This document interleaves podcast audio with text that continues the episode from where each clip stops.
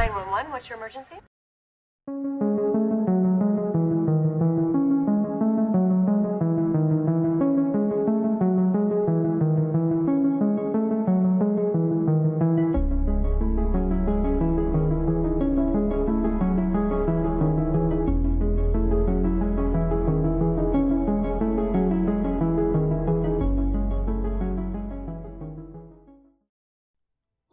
Amigos, espero que estén todos súper bien.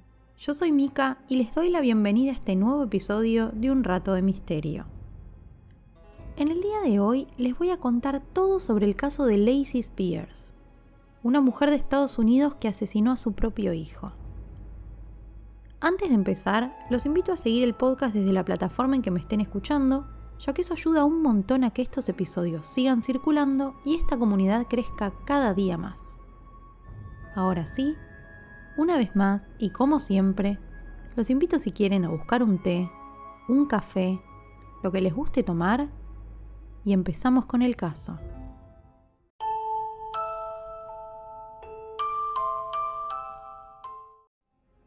En algunos episodios bastante viejos de este podcast hemos hablado de casos relacionados con el síndrome de Munchausen by proxy.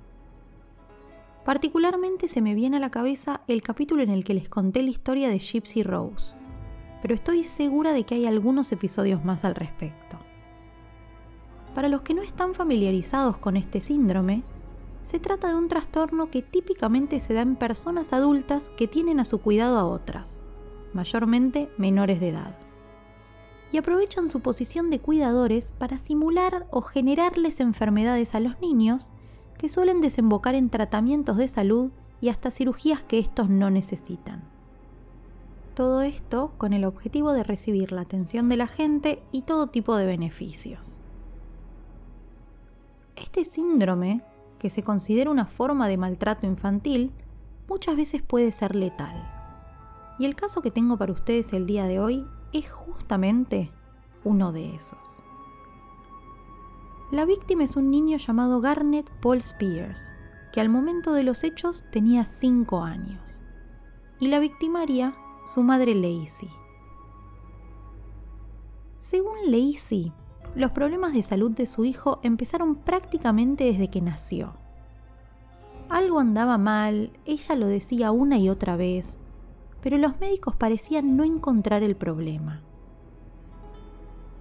cuando Garnet tenía solamente nueve días de vida, quedó internado con un cuadro bastante raro.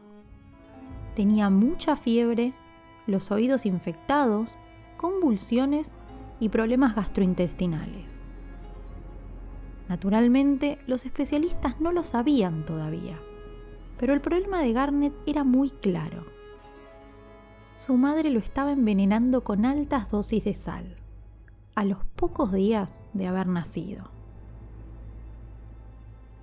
El tiempo fue pasando, pero los problemas de Garnet seguían, y antes de cumplir un año quedó internado nuevamente. Según Lacey, su hijo no comía nada, estaba perdiendo muchísimo peso y eso la preocupaba enormemente.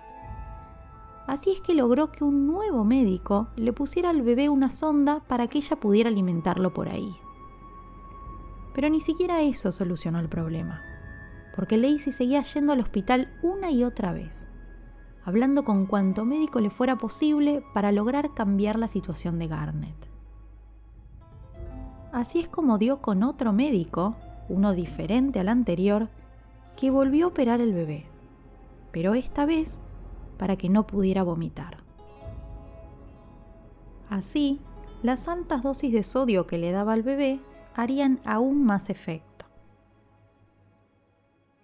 Mientras todo esto pasaba y Garnet quedaba internado una y otra vez, Lacey documentaba todo con lujo de detalle en un blog que leían muchísimas fanáticas.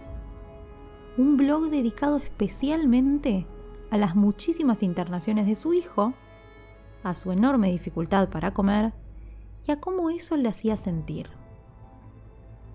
Eventualmente, Lacey y Garnet se mudaron a Florida para estar cerca de su familia y la mujer empezó a trabajar en un asilo en el que cuidaba gente mayor a cambio de que la institución le cubriera todos sus gastos. Para ese momento, Garnet tenía tres años y las inconsistencias de Lacey ya se empezaban a notar. Ella decía todo el tiempo que el nene no comía nada, pero hay varios testigos de aquel momento que recuerdan todo lo contrario y juran haber visto a Garnet comer de forma desesperada e incluso repetir los platos varias veces.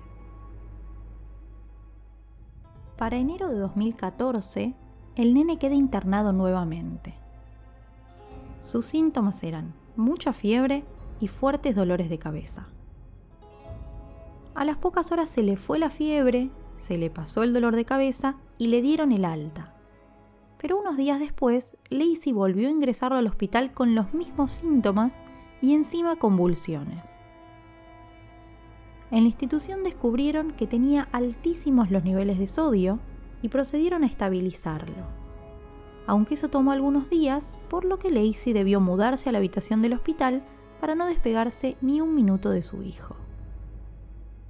Y justo cuando Garnet estaba a punto de ser dado de alta, la situación empeoró de un momento para el otro. De repente tenía el cerebro muy hinchado, los niveles de sodio por las nubes y ni siquiera respondía a los llamados de los médicos. Eventualmente debieron intubarlo mientras intentaban descubrir qué podría haber pasado. Para el equipo de médicos era imposible que el cuadro de Garnet hubiera empeorado así de forma natural.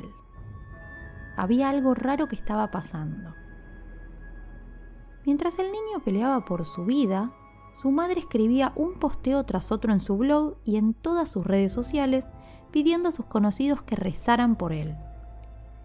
Y mientras su madre escribía, la policía recibía un llamado del hospital y empezaba a investigarla. Cuando revisaron la casa familiar, encontraron una enorme cantidad de medicamentos que correspondían a todas las supuestas enfermedades de Garnet y entre ellos un frasco enorme de sal lograron recolectar algunas muestras de comida para analizar y en ellas descubrieron dosis letales de sodio que para que se den una idea eran el equivalente a 70 paquetitos individuales. Lamentablemente, la policía llegó demasiado tarde. Para cuando se involucraron en el caso, Garnett ya había fallecido. Murió dos días después de que su cuadro empeorara luego de algunos paros cardíacos que su cuerpo no pudo resistir.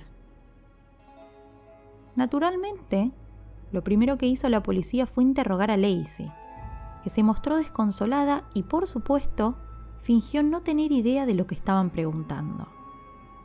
Según ella, la culpa de la muerte de Garnett recaía enteramente en su equipo de médicos.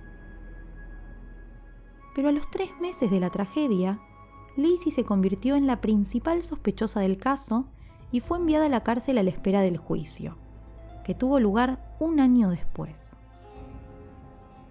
Durante el mismo, declararon decenas de testigos, la mayoría en contra de Lacey. Algunas de sus amigas contaron situaciones que no les cerraban y pusieron en duda su conducta de los últimos días de Garnet la notaban más preocupada por la opinión de la gente en redes sociales que por la salud de su hijo. Y eso se mantuvo incluso luego de que el niño falleció. En el juicio se reveló además un dato desconocido. El Departamento de Niños y Familias de Florida llevaba años compilando un archivo sobre ella y su hijo. Así se descubrió cómo operaba la mujer con Garnet. Cada vez que el niño tenía un supuesto nuevo síntoma, lo llevaba a un hospital diferente, pero jamás llevaba la información del lugar anterior al nuevo médico. Y mientras tanto, le daba dosis cada vez más altas de sal a través de su sonda hasta que el cuerpo del niño no pudo aguantarlo más. Los abogados de Lacey contaron una historia muy diferente. Dijeron que la mujer era solamente una madre preocupada y cariñosa y que lo único que quería era curar a su hijo enfermo pero esta defensa no convenció a nadie. Al finalizar el juicio, Lacey fue encontrada culpable de asesinato en segundo grado y condenada a 20 años de cárcel en el Centro Correccional Femenino de Bedford Hills, en donde permanece hasta el día de hoy.